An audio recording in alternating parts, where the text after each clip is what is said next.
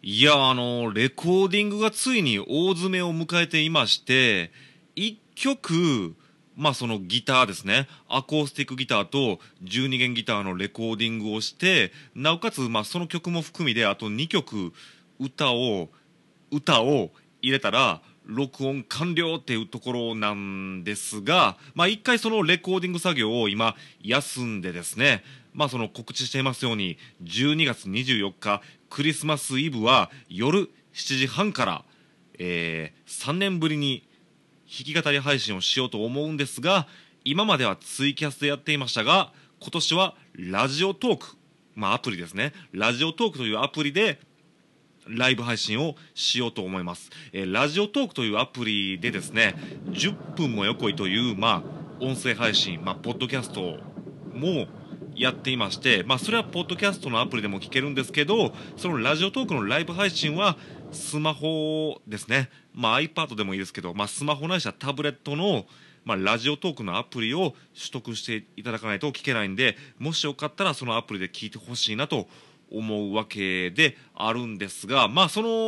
12月24日のライブに向けて、まあ、練習をちょっとまあ開始しているわけなんですけどなんかそういう時に限って小ネタがいっぱいできたんで今日はその小ネタをまあささっと喋って終わろうと思います。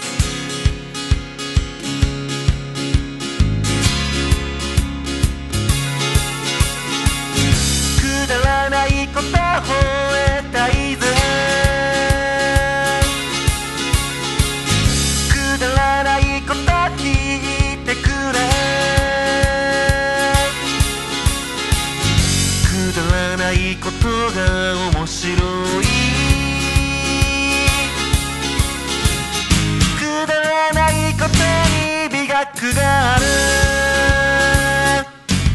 喋るよしゃべるよこい。今年は一体何回自転車が壊れるんだ？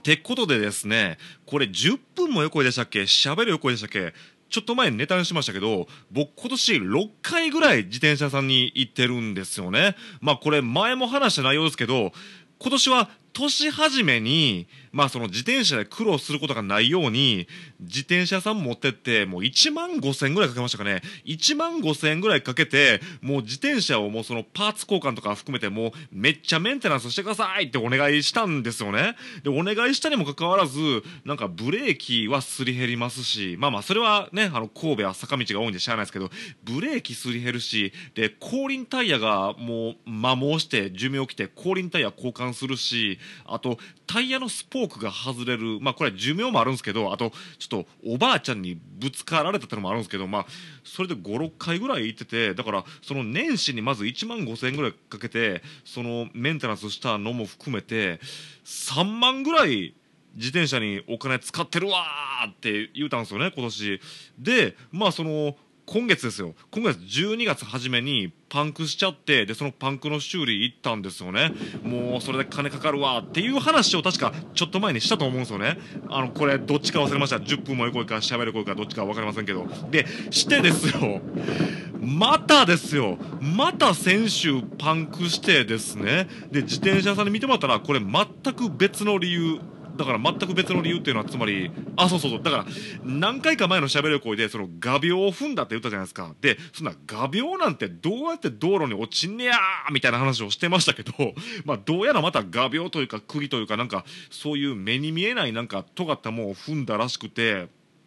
でまあね、まあ、前はそのパンクの穴を塞ぐだけで済んだんですけど今回はあれさチューブ交換でまたお金かかってしまって今年だから3万2 3 0 0円ぐらいね自転車に使いましたかね。だからその年明けのですよ。年明けのその1万5000円のあのメンテナンスこれ絶対意味なかったやん思ってるんですよ。その1万5000円無駄やった思うんですよね。しかも自転車屋さんにまあその僕今自転車これ5年ぐらい乗ってるんですけどだからすごい大事にしてるんですよね。でまあ結構高い自転車なんですけどもうこれそろそろ寿命ですねって言われてしまって もう年始めに1万5000円かけてメンテナンスしたのにまあそうですね。まあかといってその神戸市は本当に坂道が多いんで安っぽい自転車乗ったらすぐ壊れるんでだからまあちょっとまたお金貯めて自転車新車買わへんとあかんなってことでまあその僕横井圭あの占い的に実は今年1年はすごい運勢の悪い年やったんで、まあ、特に注意しろということは、まあ、占い師さんから言われていたんですけど金運がないというよりかもう自転車運がないですよね。一回一体もう自転車に大事なところでなんぼ金使わされてるんって話ですよね。まああのもう39歳のいい大人がそんな3万2 3 0 0 0円ぐらいでブーブー言うなって思うかもしれませんけど、まあ、横行け貧乏人ですし、まあ、その3万2 3 0 0 0円あったら、まあ、その音楽とかの機材で欲しいもんとかいっぱいありますし、まあ、3万2 3 0 0 0円でも、まあ、貧乏人横行けからしたらすごい大金ですね。まあ確か去年の今頃そのクラシックギターをしたいとか言うててですねまあクラシックギターまあ最初はその初心者向けの安物からでも買ってみようかなと思ったんですけどクラシックギターそろそろまあなんか安値でも買うかなと思うタイミングで自転車が潰れるということが 起こっていてですね僕はいつクラシックギターを買えるんかなっていうそういう状態になっていますね。まあまあそれは置いといてですね、まあ、それとは別にですねこれ先週ネタにしましたけど、まあ、横行け携帯電話会社、まあ、au さんから直々にお電話をいただきまして、まあ、電話営業をいただきましてですね、まあ、熱心に1時間1時間ですね1時間ほど営業されて、えー、2年前に買った iPhone12 を、まあ、そのローンごと買い取るから iPhone14 にしませんかっていう営業を受けてですね、まあ、特に僕損することも何もないのであじゃあそんじゃもう iPhone14 にしますわって言うてまあその契約したんですけどまあその僕普段普段ライブハウスで勤務して僕は仕事してるんですけど一番忙しい土日に 送ってきやがってですね。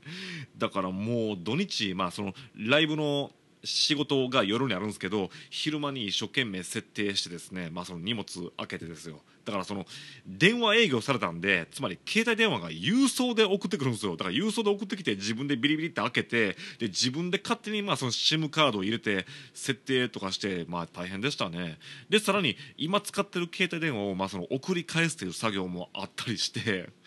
まあ大変でしたけどまあ思ってってたよりかは楽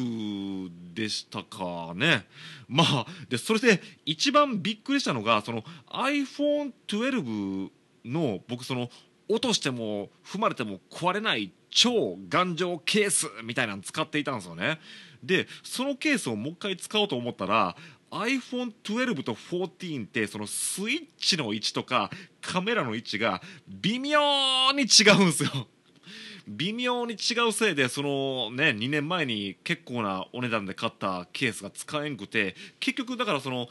まあ月々の支払いとかローンは別にそんな損してないんですけど結局ケース代にまた結構かかってしまいましたしまあその iPhone14 契約した人だったら分かると思うんですけどなんかカメラがすごい出っ張ってるんですよ。もうなんていうかそのデメキンというかまあ目ん玉が飛び出てるんちゃうかってぐらい飛び出ててこれがすごい危なくてだからこれをそのまま机とかにガーンって落としたらもうこれカメラ壊れるやんってちょっと思うぐらい出っ張ってるんですよね。ちなみに僕は家帰ったらそのベッドの上に携帯電話をポーンって放り投げるんですけどそれですらちょっとためらっちゃうぐらいカメラ出っ張っててで電気屋さん行ったらそのケースとは別にその iPhone14 用のそのカメラの出っ張ってる部分の保護プロテクターみたいなのが1000円で売ってるんですよ。なんやこれと思ったんですけど、納得して、そのプロテクターをまあガチャーンってはめたら、すごいまあカメラが頑丈になったんで、あ、これで安心やなと思うんですけど、まあ安心とは言ってももう、そんな僕、ベッドの上とはいえ、そんな携帯電話をポーンって放ることはもう多分しないですね。したら、なんか、こんだけ出っ張ってたら、壊れますね。ってことで、まあ、iPhone14 を検討中の方はこのまあカメラの出っ張りにまあ注意してほしいなということをちょっとまあ横井圭は言っておきたいですね。だって iPhone12 はすごいそのボディの中にしっかり収まっていてですよ。そのだから最近の携帯そのカメラ2つないしは3つじゃないですか。まあ僕のは2つですけどその2つがすごい内側に収まったのに14はなんでこんな出っ張ってるんでこれ出っ張ってるんでちょっとまあ皆さんご注意ください。切なものは大切なままでいい。帰ってこい戻ってこい帰ってこ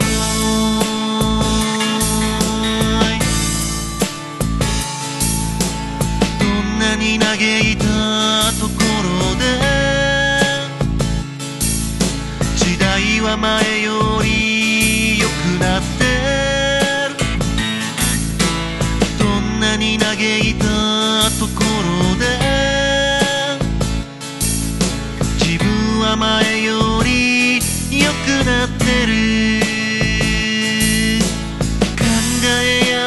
格の違いなんて。どうでもいいほど学校になれたんだ。あの頃のいざこざは今から反省する。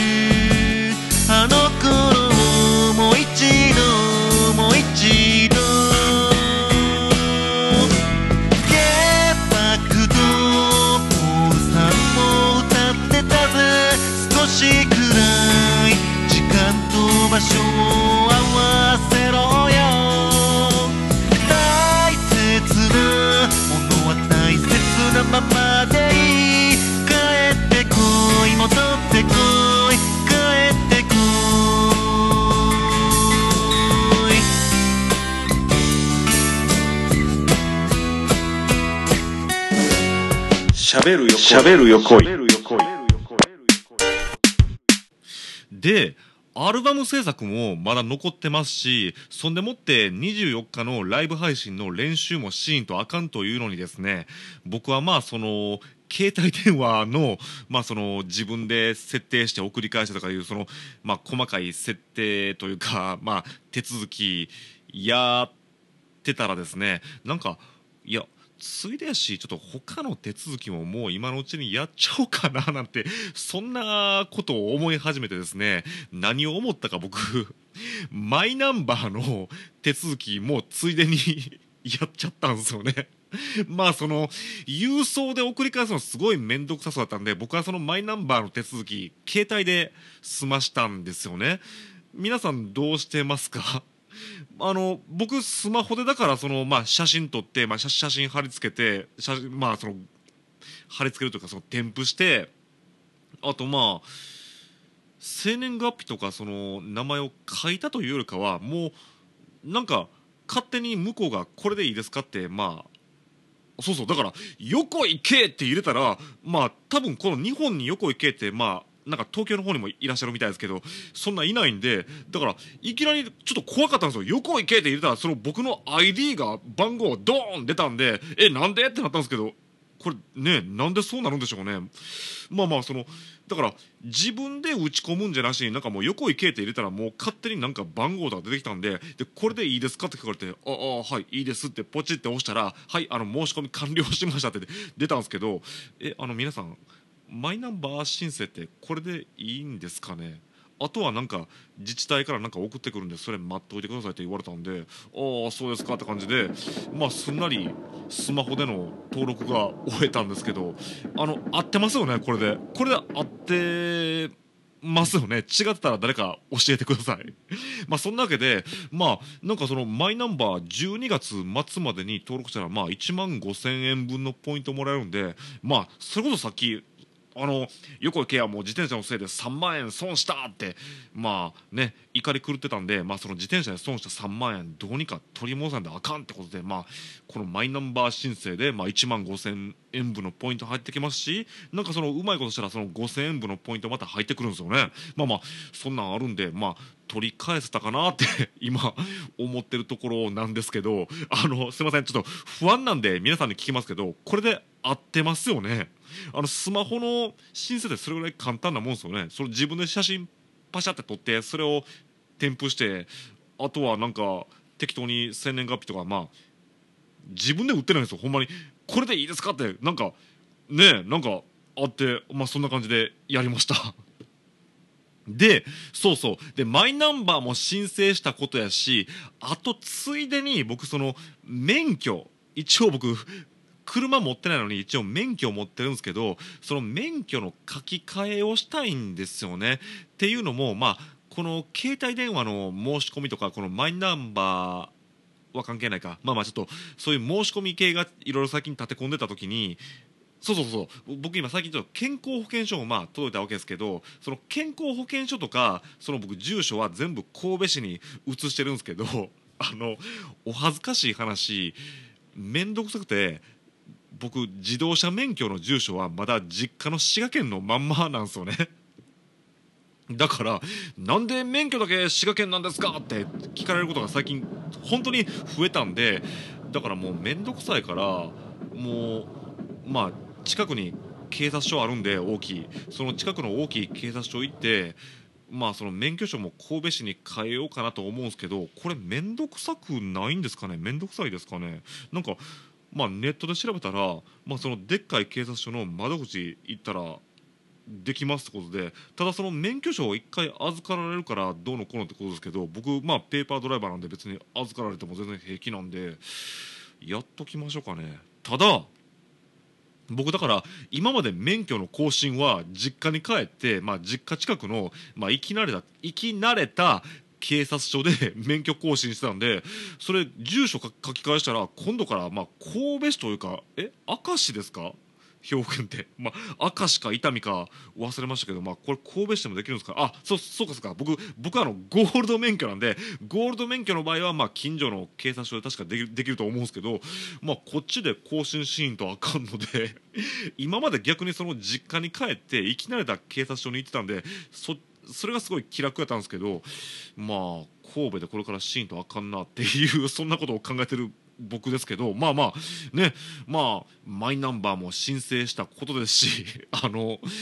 まあ携帯電話も無事に新しいのにしたんで今度は警察署に行ってこようかなと思ったんですけどそうそう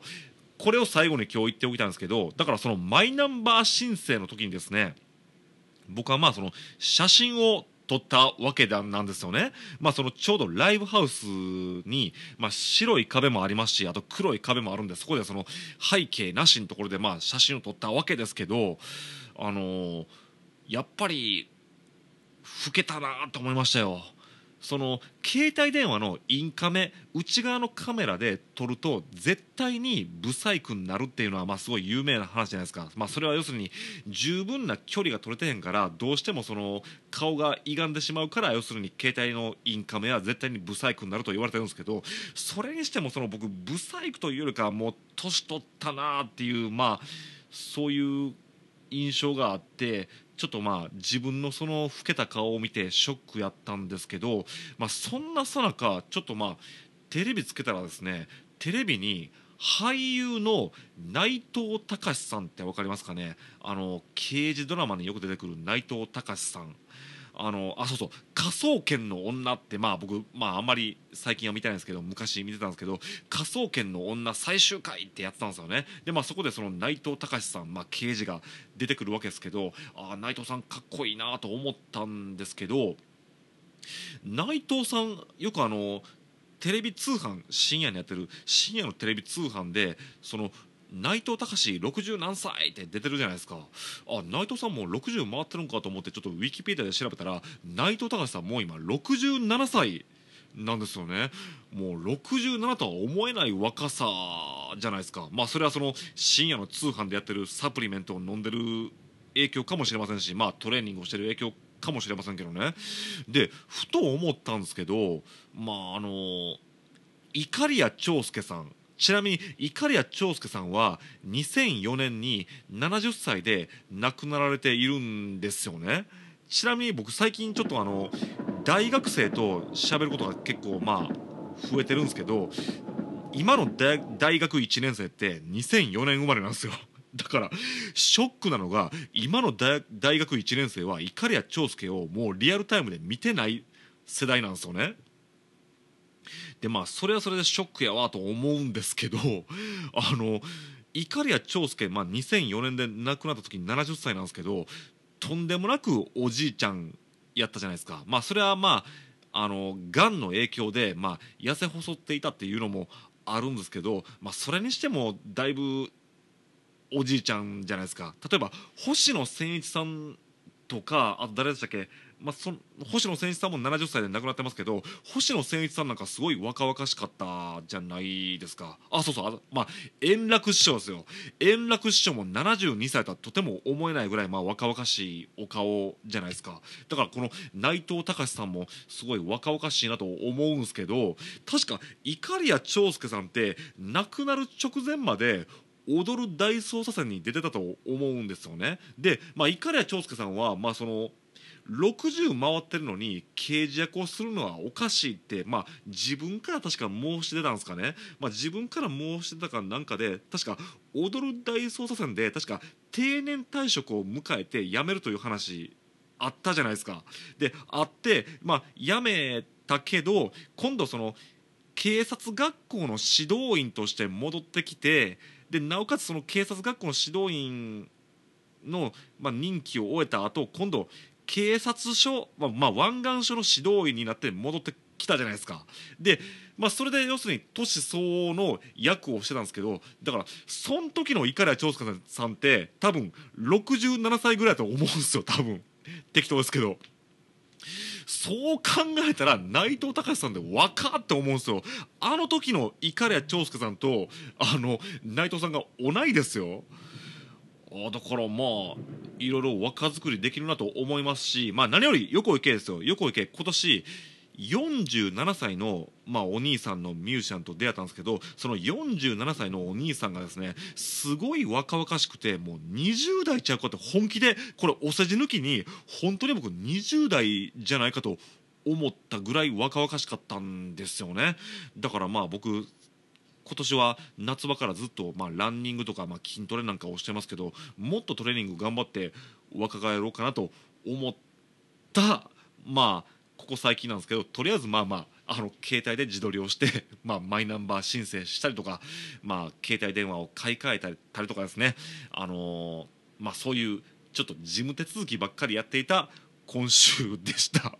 まあすごい地味ですけどまあある意味で年末らしいかなと思います。そんなわけでまあ最初にも冒頭にも言いましたけど横行けクリスマスイブはライブ配信をしますんでそちらよろしくお願いします。そしてまあ年末年始もまあ気が向いたらライブ配信するかもしれないんでもしよかったらまあラジオトークのアプリ取得して見てほしいなと思いますけどまあ今年も地味な年末年始だと思います。もしよければ皆さんの年末年始のご様子をお聞かせください。というわけでちょっと次回またいつになるか分かりませんけどまあ一応年内にもう一回ぐらいしゃべる声しようと思いますんでまあもう一回ぐらい今年お付き合いよろしくお願いしますということで、えー今週の今週2回やってるな。まあ2回やってるけどまあ今週のしゃべる横井でした。しゃべるよしゃべるよこい